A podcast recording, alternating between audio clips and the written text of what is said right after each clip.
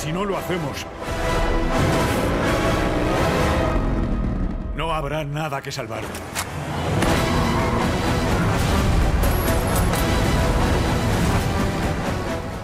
Pero vamos a ver. Que levante la mano el fan de James Bond que quería que James Bond fuese una tía.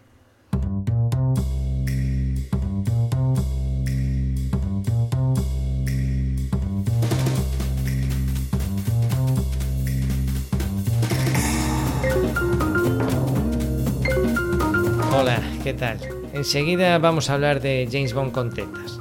Pero antes déjame que te recuerde que este es el, el podcast de la Academia de Aparejador Iván, una academia pensada para profesionales de la arquitectura y construcción, cuyo objetivo, aparte de las herramientas que se explican, pero el objetivo de toda esta formación es el siguiente. Tener mejores clientes, estar más organizado para tener más tiempo, ¿de acuerdo? Y entonces explico Presto y explico Revit y te enseño cómo montar una página web y cómo organizarte y cómo editar vídeos y un montón de cosas, pero siempre con este objetivo en mente, ¿vale? Es decir, si tú vas a montar una academia para explicar Revit, no te apuntes a mi academia porque te va a decepcionar. Pero si tú, por ejemplo, quieres enviar un presupuesto que elija a tu cliente en vez de que sea al revés, ¿eh? para aplastar a la competencia y que tu cliente, el buen cliente, sepa valorar ese presupuesto que tú le envías, no por ser más barato, pues igual aquí sí que vas a encontrar vídeos y cursos interesantes. De este de presupuestos, de Revit, de Presto, tengo unas muestras que puedes, eh, a las que puedes acceder si vas a Parejo de Iván, por ahí un botón apropiado, te apuntas, te suscribes y además vas a recibir un email diario con una historieta. Uno de estos emails que envié hace poco se titulaba así, James Bond con tetas, así con interrogación. Pero de verdad es, es necesario. Alguien estuvo, algún fan de James Bond ha pedido que James Bond fuese una mujer? Mira, a mí si es negro, chino o incluso, no sé cómo decirte, pero, pero que se, tiene que ser un hombre. O sea, es que me da igual el, que si es Sean Connery, si es así como más fino, como el, el, Roger Moore o como el da Dalton o... A mí el que más me gusta es eh, Daniel Craig, el estilo que tiene yo creo que fue el, mejor sin duda, mucho mejor que Sean Connery. ¿no? Y el, y el negro, que no me acuerdo, que yo lo conocía al Chris, este tiene un nombre así medio, medio raro, no me acuerdo ahora, pero me gustaba ese, ese tiarrón, porque yo vi la serie Luther, que a ver si repone más episodios. La serie Luther, si no la conoces, es buenísima. Pues ese tío también es un tipo duro, ¿sabes? Y, y lo que queremos de James Bond es que sea un tipo duro. Pero ahí se han confundido de largo, porque últimamente se confunde en todas partes. El otro día un amigo, Irra Bravo, por cierto, motivante.com, copywriter, me enviaba por WhatsApp una, una foto de no sé qué pueblo de aquí de España anunciando la cabalgata de, cabalgata de Reyes y entre paréntesis ponía y, rein, y reinas. No, pero además era como no, aún encima no era cabalgata de Reyes, era cabalgata, gran cabalgata, independiente ponía y de reinas. No te vayas a pensar que no somos un ayuntamiento aquí súper moderno. ¿sabes? Es decir, yo es que esto no acabo de entenderlo, lo que está pasando con el feminismo y con este tipo de, de, que te lo meten hasta por las orejas. O sea, es que no tiene nada que ver esto con el machismo ni con el feminismo, tiene que ver con ser gente normal, porque esto ya es ridículo. Y esto de James Bond con tía ya es que roza, roza es que es un despropósito que no hay por dónde cogerlo. O sea, es como si yo ahora me invento que Frida, eh, Frida Kahlo o un personaje o que Tom Raider, pues es un, es un tío. O sea, es que no sé. O sea, si yo quiero ver la Teniente O'Neill, pues veo la Teniente O'Neill, y estupendo, y tengo ahí una tipadura, o la de los zombies, esta, la, la guapita, y todo pues tiene su público y te puede gustar. Me ha encantado, hombre, anda que no soy yo fan de tías, eh, la Teniente Ripley, eh, Alien, vaya bestia. O, o en otro plan, pero que también me encantó, eh, ¿cómo se llama? La de Homeland, la serie esta de, ¿sabes? El soldado que estuvo secuestrado y vuelve a Estados Unidos, bueno, pues la policía, Carrie, creo que se llama, brutal. Me recuerda a una ex que tuve yo ese carácter así como súper efectiva, pero en lo personal así como con todas esas dudas. O sea, yo creo que, que hay papeles para todo el mundo. Pero de repente por un rollo que tiene que ver sobre todo con el, este modernismo de soy más tía que nadie, soy más tía que las tías, soy requete tía, y se inventan un James Bond tía. Vete pa'l carajo, hombre, que, que James Bond tía ni que nada, tío. Si yo quiero ver una tía con pistolas, pues hay 100.000 películas y series y heroínas de tías con pistolas. Pero ¿por qué me transformas a James Bond en una tía? Pero si yo, si yo no voy a ver una tía de James Bond, porque yo quiero ver un tío James Bond, que haga cosas de tío, que se tome cubata, que sea políticamente incorrecto y que salve al mundo. No quiero otro rollo distinto. ¿Vale? Bien, entonces, ¿por qué te hablo de esto? Porque quiero criticar esta decisión. Aparte de ello, pues sí, lo digo porque esto pasa, esto, esta lección la podemos aplicar en nuestros negocios y es cuando pretendemos gustar a todo el mundo. ¿vale? Esto es algo que hacen muchos los políticos, y no miro a nadie, y que hacen en los negocios sin personalidad. Es decir, si yo te digo que, por ejemplo, que a mí la gente con el BIM se rompe mucho la cabeza y con los diagramas GAN ni, se, ni, ni, te cuento, es decir, yo voy a hacer una afirmación que va a incomodar a alguien, pero no lo digo por incomodar, lo digo porque, porque es como lo siento. Puede ser mi realidad y puedo estar equivocado. Pero yo, que tengo experiencia en obra, te digo que los diagramas GAN de planificación no sirven para nada. ¿De acuerdo? O sea, eso y hacer el indio es lo mismo. ¿Vale? Que cuando haces un modelo, mira que yo soy fan del 3D, de la realidad aumentada, soy friki hasta más no poder. Pero cuando tú haces una planificación en tres dimensiones, eso es tirar el dinero y perder el tiempo a mansalva. A mansalva. No vale para nada. Sí que me vale hacer el modelo en 3D, por supuesto, eso nos faltaría más porque estás viendo la foto finish y esa foto finish va a, a servir para un montón de gente. Hasta para el obrero, hasta para los peones. Como ya he comentado en otras ocasiones, yo forraría la obra con pósters de 3D de la obra para que hasta, hasta el que viene por visita la obra vea los 3Ds y detecte fallos porque un 3D lo entiende cualquiera mientras que un plano en dos dimensiones no. Vale, pues yo soy muy fan del 3D, pero todo este mamoneo que hay de perder tanto tiempo con estas planificaciones, con estas animaciones. Es de gente que tiene la nómina garantizada y puede perder el tiempo en esas tonterías y su trabajo, sus resultados no dependen en sí de eso. ¿De acuerdo? Bien, en el momento que yo afirmo esto, ¿vale? O otra cosa, yo que sé, o que el control de costes en obra es ficticio, no sé, pues alguien estará escuchando y dice, pero tú qué dices, no te enteras. Bueno, a lo mejor si ya, si ya eres así como medio asiduo al podcast, ya sabes, pero si yo de buenas a primeras suelto esto, comprenderás que no todo el mundo lo va a encajar. De hecho, muchas veces me, me ha salido algún hater por ahí, por este tema, ¿no? Eh, entonces, bueno, pero es que hay que posicionarse, hay que posicionarse. ¿Por qué? Porque los que de repente, en la medida que, que, te posicionas y dices, oye, yo veo la construcción y veo la tecnología de esta manera, estoy alineando mi, mis contenidos con el cliente al que quiero, al que quiero encantar y al que quiero resolver problemas. Esto no se trata de estar gustando y de que te estén dando palmaditas en la espalda. Se trata de resolver problemas de tus clientes, ¿vale? Yo de los míos y tú de los tuyos, ¿de acuerdo? Entonces, esto pasa, por ejemplo, con las reformas, que tú quieres hacer mmm, cambios de platos de ducha, pero también chales de lujo. Mm, difícil, difícil.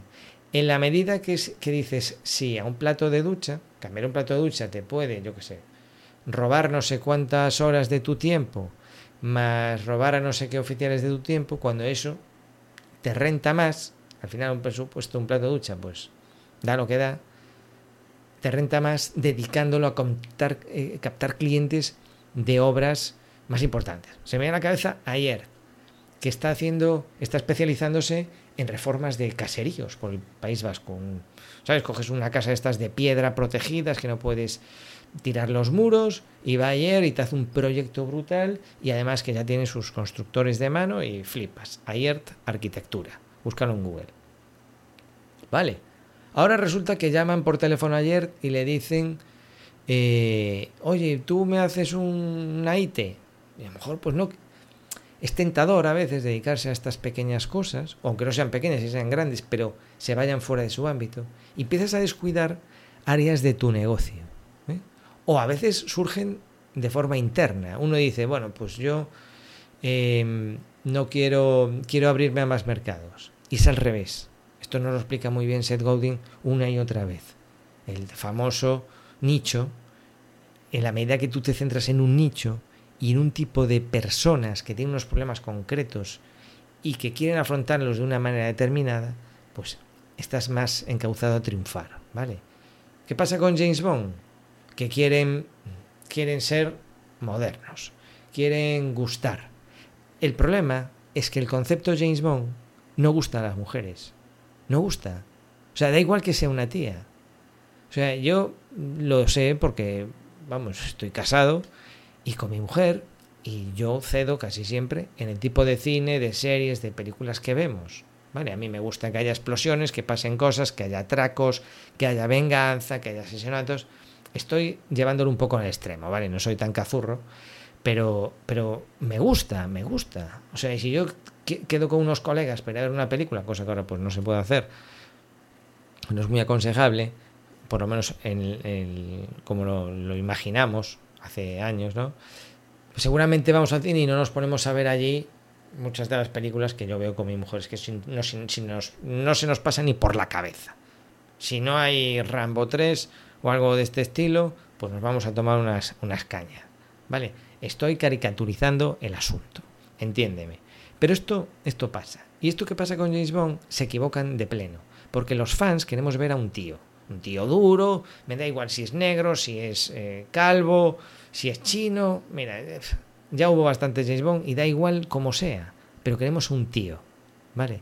Y los que tomaron esa decisión se han equivocado mucho, porque al final no gustan a nadie. ¿Ves el problema? Al no gustar a nadie y pretender, es como si ahora lo convierten, pasa un poco como con la Guerra de las Galaxias, cuando metieron al Java Java este, que parecía un dibujo animado en la, eh, cuando fue la nueva temporada, ¿no? Que decías tú, pero ¿para qué ponen este monigote? Es como si ponen a uno vestido de Peppa Pig, porque así también atrae... Y me imagino a los directores de marketing que dicen, bueno, pues así también atraemos al público infantil, hay que acercar James Bond al público infantil. De eso no, hay que acercar nada a nadie. O sea, cada uno ya está posicionado.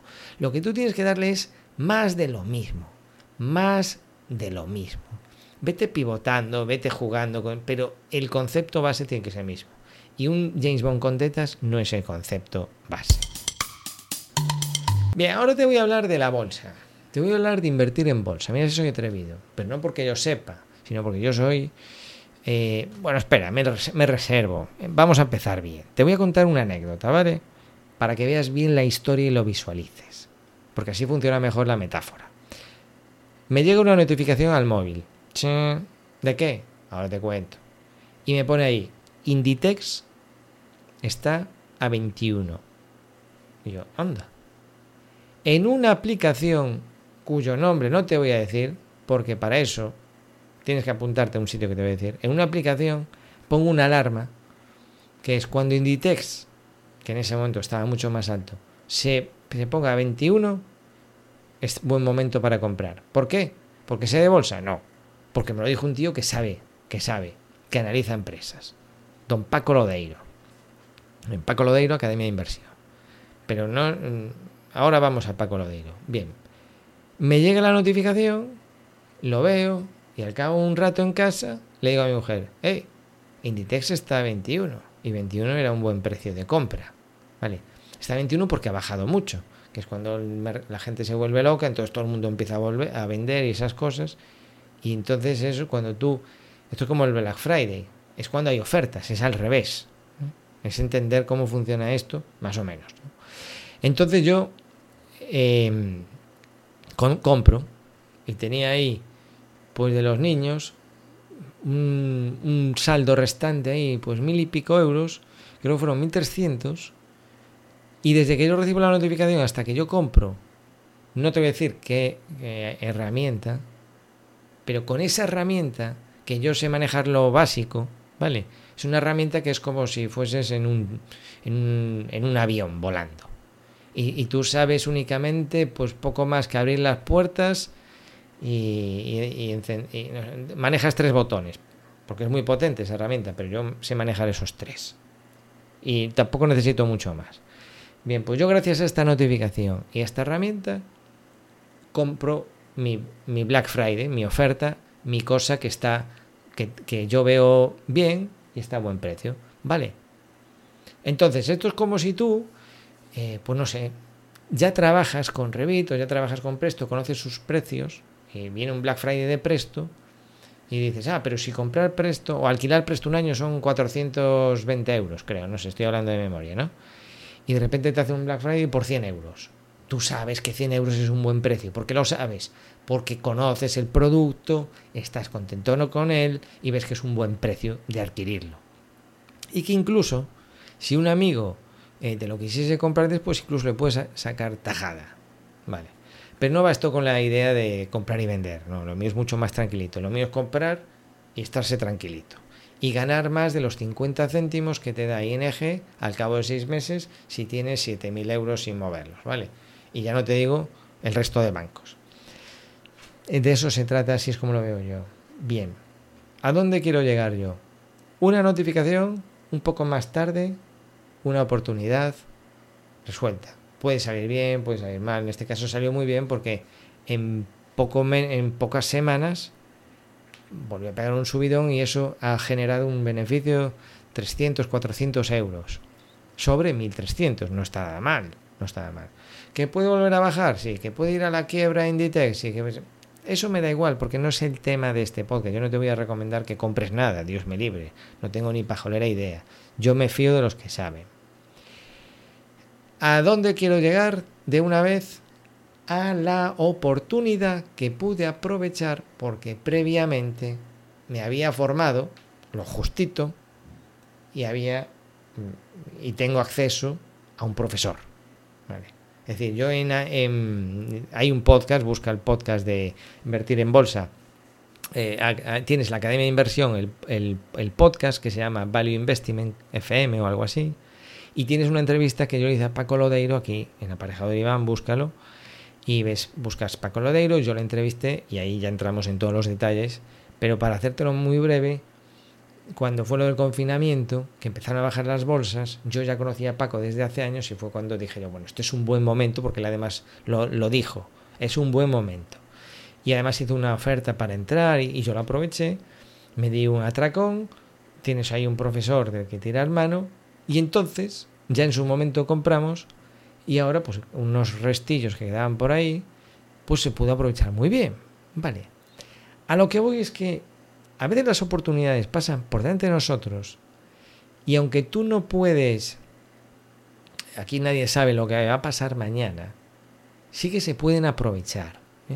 Esto me recuerda mucho a, cuando hay subastas, y a veces hay subastas que son una ganga, pero es una ganga que a lo mejor te cuesta 50 millones de euros. Y es una ganga. Pero si no tienes los 50 millones de euros, pues ya me dirás, ¿no?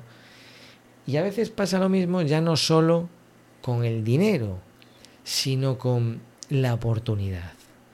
O sea, que a ti, esto te lo voy a resumir en una frase, es, o sea, uno no puede saber si cuando envías un presupuesto con un 3D y un presto y un copywriting, un texto persuasivo, escrito de una manera determinada, y una web que acompaña, y unos vídeos que demuestran que es un buen profesional, cuando tú tienes todo esto y envías un presupuesto, el que te diga que te vas a llevar el gato al agua, te miente. Eso es imposible de saber.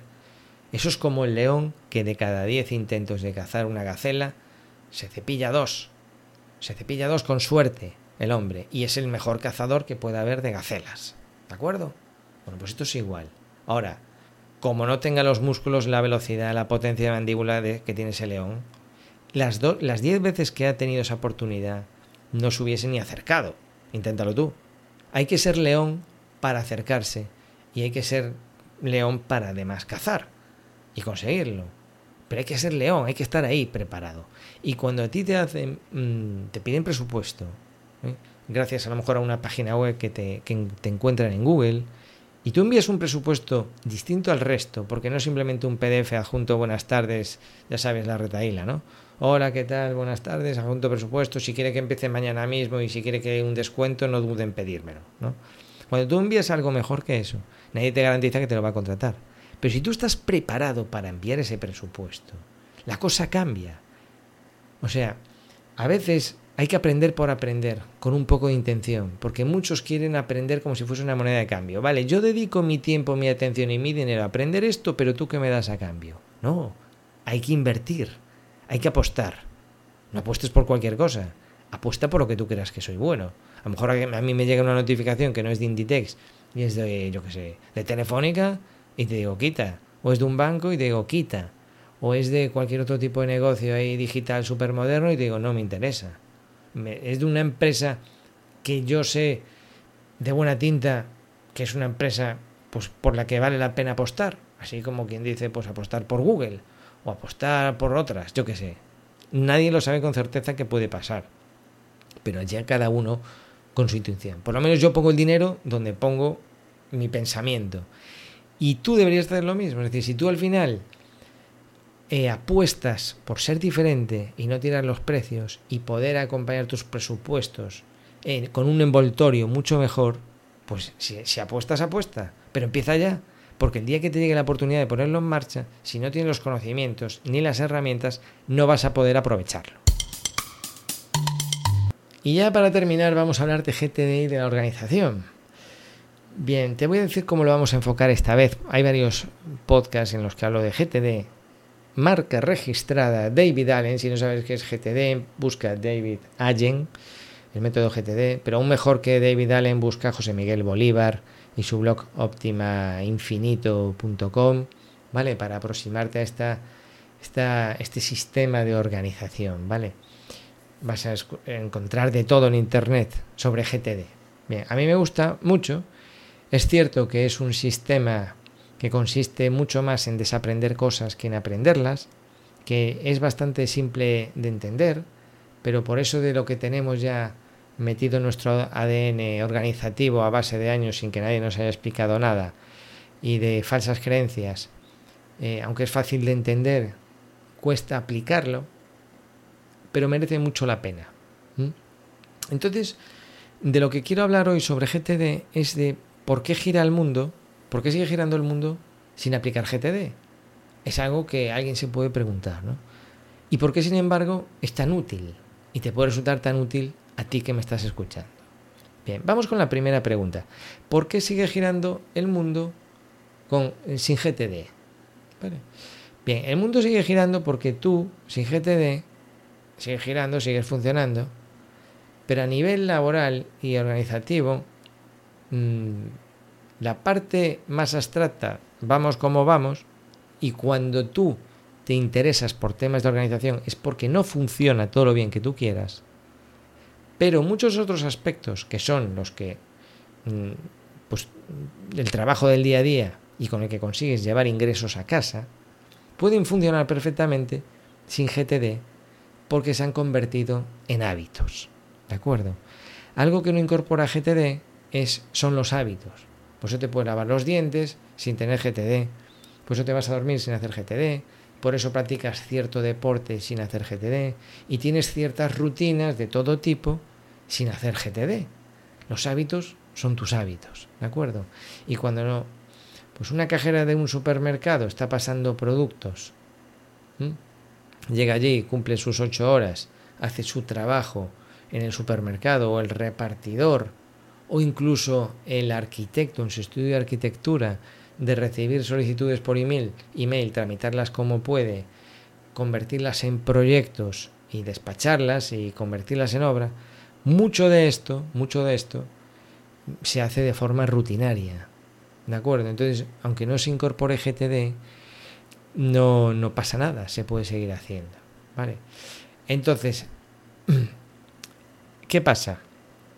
Que hay una diferencia entre el tipo de trabajo más automático, vamos a suponer un una persona que está en una cadena de montaje, eh, como cajera en un supermercado, como mecánico en un taller, son este tipo de personas que llegan allí, que el día anterior no tienen que pensar mucho sobre su trabajo, llegan allí, fichan o sin fichar, trabajan, hacen sus, sus cosas, tienen su fase de aprendizaje, pero una vez que la aprenden, poco más hay que, hay que realizar. Y su vida personal, pues la llevan tranquilamente con los hábitos. ¿Vale? Pero hay otro tipo de trabajo, como el tuyo, el trabajo de los técnicos, en el que aunque tenemos esta parte que vamos a llamar más artesanal, más de cadena de montaje, me encargan un certificado de eficiencia energética, lo hago. Me encargan una IT, lo hago. ¿Cómo lo hago? Si se puede mejorar y tal. Bueno, pues eso ya es aparte, ¿no?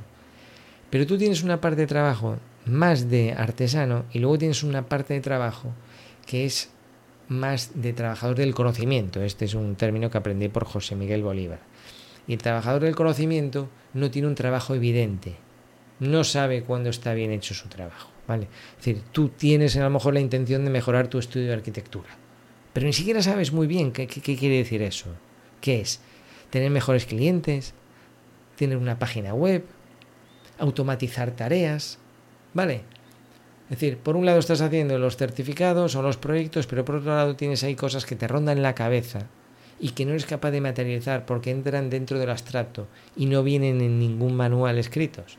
¿Vale? Son, van más allá del trabajo que te imponen tus clientes. Pero tú tienes ese sentimiento de querer aprender, querer mejorar, querer transformar algo. Bien. Entonces, y eso también lo vamos a hacer, lo vamos haciendo como lo hacemos. Y este es el motivo porque el mundo gira sin GTD, porque se puede trabajar y se puede ingresar dinero sin GTD. Ahora, y sobre todo en el mundo de los trabajadores más mecánicos, ahí por supuesto. En el otro, pues vas, vas tirando.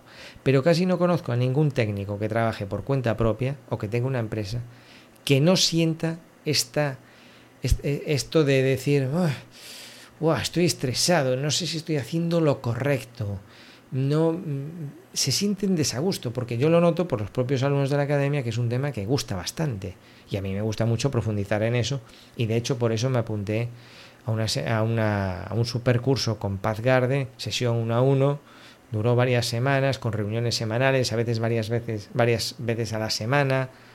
Mm, vimos un montón de, de GTD Mm, ya no solo del nivel 1, yo vivo en Canarias, entonces no puedo ir a sus cursos presenciales, vimos también la parte de perspectiva, bueno, muy bien, o sea, me, lo tomo en serio y me costó un dinero y, muy bien invertido está, ¿no? Y un poco por eso te puedo ayudar, eh, te puedo comentar mis experiencias. Entonces, como yo veo también en grupos de Slack que la gente se preocupa mucho por las herramientas, que si Asana, que si Trello, que si Evernote, yo, por ejemplo, uso Facil Things, están las herramientas. Te estoy hablando de esto. Y te hablo de esto también porque eh, en, esa, eh, en esa ansia que tenemos por mejorar nuestro trabajo, hay que distinguir lo que es GTD, lo que abarca GTD y lo que no es necesario implementar GTD. Es decir, dónde entra, dónde empieza y dónde termina GTD. ¿vale? Es decir, esta mañana les enviaba a los alumnos un audio. Yo tengo un grupo, no tengo un grupo, perdón, tengo eh, soporte por WhatsApp privado con cada alumno. Él me envía un audio, yo solo lo escucho y yo le envío otro audio. Pero además tengo una lista de distribución porque a veces me apetece enviar cosas y no voy a ir uno a uno porque hay 150 alumnos o más. Entonces yo le envío un audio a una lista de distribución y, tú lo escuchas, aunque estés en el coche, es muy cómodo, el WhatsApp lo pones tal y esto yo lo voy enviando ahí y ahí se queda. Si estás en la academia cuando lo recibes bien, lo disfrutas. Si no, disfrutas del resto de contenidos que está muy bien, que son los vídeos y los cursos. Pero el WhatsApp es un premio a que tú ya estés dentro de la academia. ¿Vale? Ya no solo por lo que tú me preguntas, que creo que eso pues lo valoran, sino por lo que yo voy contando en tiempo real. Bien, entonces este audio profundizaba un poco más en esto y tampoco lo voy a contar aquí no por nada, sino porque se, va, se haría demasiado largo el podcast. Pero la idea es esa. Es decir, a veces eh, mejorar nuestra situación en el trabajo, más allá de, de, GTD, más allá de la aplicación, se puede mejorar con decir no, no comprometerse demasiado, ¿de acuerdo? Concentrarse en mejores clientes, no más, sino mejores. Trabajar menos con más foco en mejores clientes que hablen bien de ti y estén satisfechos contigo. Volvemos a la parte un poco de James Bond del principio.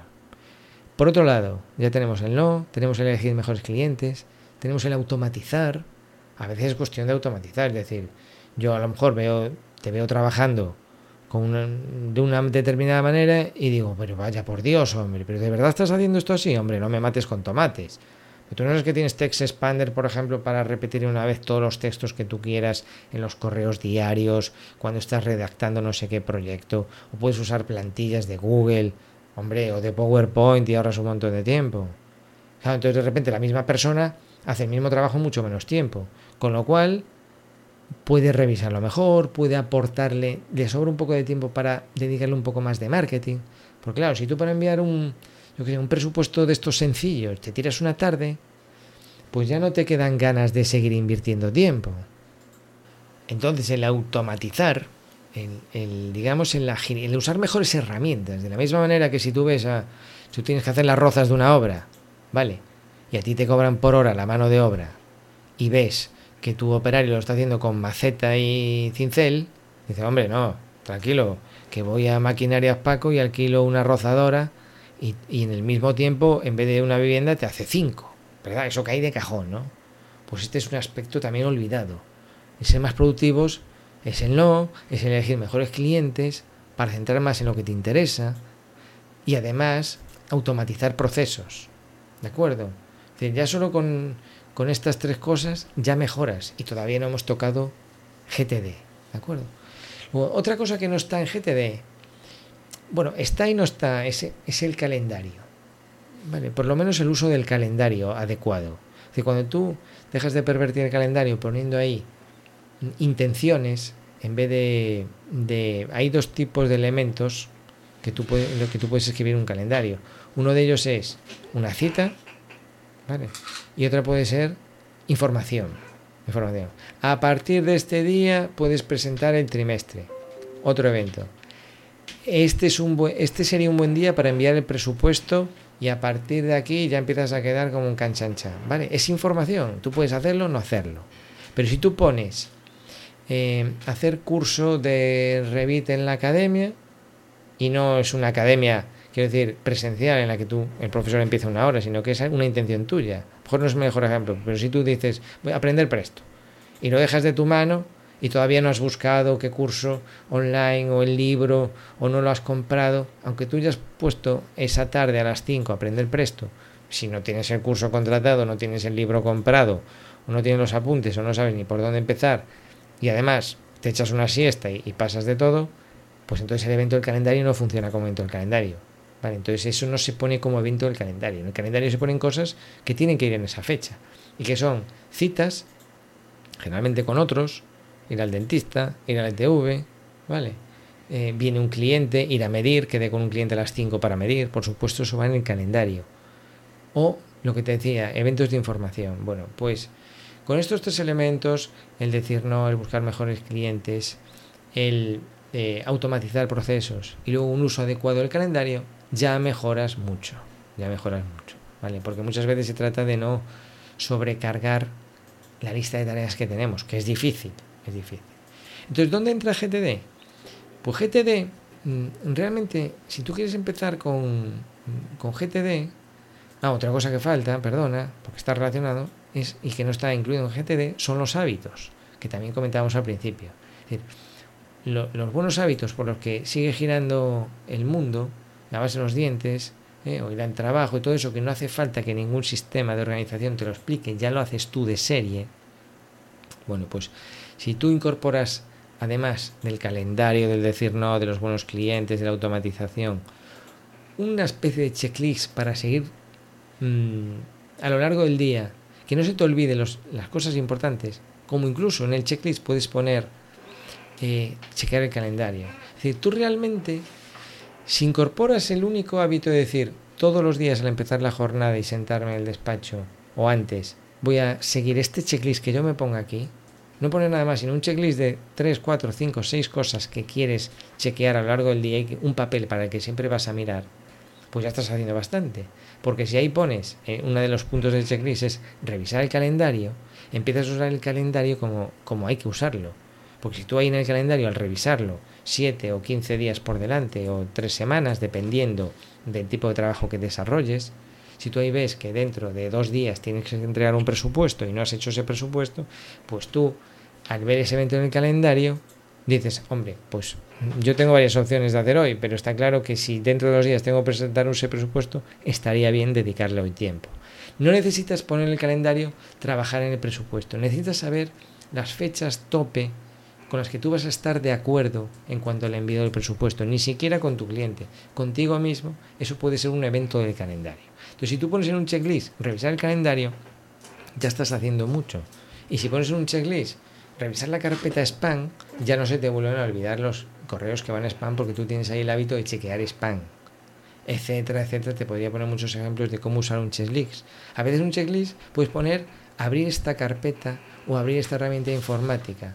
Te puede ayudar el checklist. Si el checklist lo conviertes en 40 ítems y dejas de revisarlo, deja de funcionar. Entonces pasa como con las tareas. A lo mejor tenemos más clientes, más tareas de las que podamos absorber otro elemento, delegar. Bueno, pues puede llegar un momento en que necesitas delegar, porque no quieres decir que no, quieres que tu negocio crezca y puedes delegar. Vale. Entonces ese checklist es de 40 ítems y te va a llevar una hora hacerlos, leerlos todos, ya deja de ser un checklist interesante. Bien, entonces te decía, ¿cuándo entra GTD? Entra con pequeños hábitos. GTD lo primero que debe cumplir es que sea un sistema externo a ti. ¿Vale? Es decir, eh, como que si te dan un golpe en la cabeza, lo único que recuerdas es revisar el checklist y lo otro se fue, lo perdiste porque tuviste un accidente, te, te cayó un ladrillo en la obra y no llevabas el casco y te quedas en blanco, pero como el de memento, te miras el brazo tatuado, mira la hoja que tienes encima del escritorio y eso es lo, que, lo único que tienes que hacer todos los días, tú cuando estás delante de esa hoja puedes poner ahí, te puedes poner instrucciones a ti mismo, a prueba de golpes en la cabeza a prueba de estrés, a prueba de ser un olvidadizo como yo. Y si todo lo que pones ahí lo cumples, mirar esta carpeta, revisar el calendario, revisar la lista de siguientes acciones. ¿Qué es esto de siguientes acciones? Ah, ahí empezamos a entrar en GTD. Entonces, GTD es un sistema que tiene que ser externo a ti y que lo puedes implementar incluso en papel, con bolígrafo y papel, que fue como empecé yo para sentar las, las ideas. Así que si es tu primera aproximación a GTD, yo te aconsejo empezar muy poco a poco y con, con papel y bolígrafo. Y si es necesario, dedicarle solamente un rato del día a GTD. Es decir, ¿cómo se puede hacer? Bueno, entre comillas, es decir, porque uno de los hábitos de GTD es capturar todo aquello que pasa por tu cabeza, lo capturas. Y esto lo tendrías que tener activo las 24 horas del día, por lo menos las horas que estás despierto.